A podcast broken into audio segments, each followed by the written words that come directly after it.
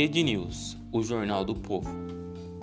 O Covid-19 e as suas influências na paralisação do futebol europeu e brasileiro. Vemos que, com o avanço do vírus no continente europeu e sul-americano, a FIFA e a CBF acabaram entrando em consenso e decidiram fechar os portões dos estádios para evitar aglomerações.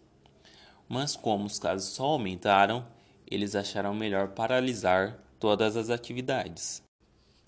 A nossa equipe foi atrás e fez algumas investigações de quantos jogadores já estão contaminados. Já confirmamos um total de 49 jogadores infectados, sendo que 22 são só da Itália. Aqui no Brasil, tivemos apenas suspeitas. O técnico do Flamengo, Jorge Jesus, foi uma delas. Ele fez o seu teste e deu positivo, mas na contraprova acabou dando negativo. Conversamos com Gianni Infantino, presidente da FIFA. Precisamos estudar o impacto global da crise, pois não sabemos quando iremos voltar à normalidade mas vamos olhar as oportunidades. Podemos estudar uma forma de reestruturarmos o futebol mundial através de um retrocesso, com diferentes formatos, menos torneios, porém mais interessantes. A pandemia do Covid-19 está em diversos países do mundo. Acabou atingindo o futebol, jogadores e treinadores.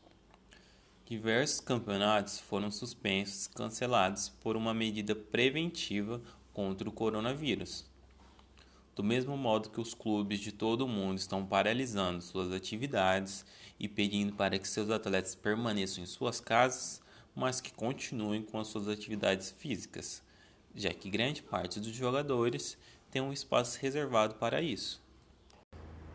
Tivemos a oportunidade de falar com o primeiro jogador a ter o Covid-19.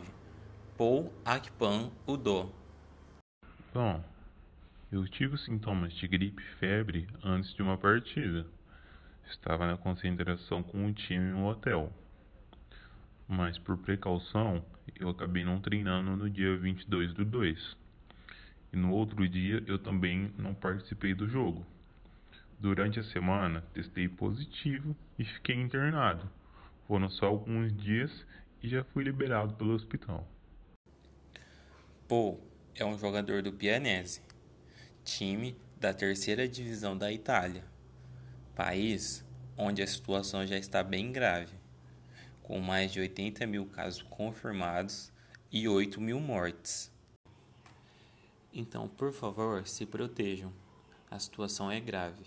Não saiam de casa, principalmente para lugares com bastante pessoas. Sigam as recomendações corretas, porque estão morrendo milhares de pessoas.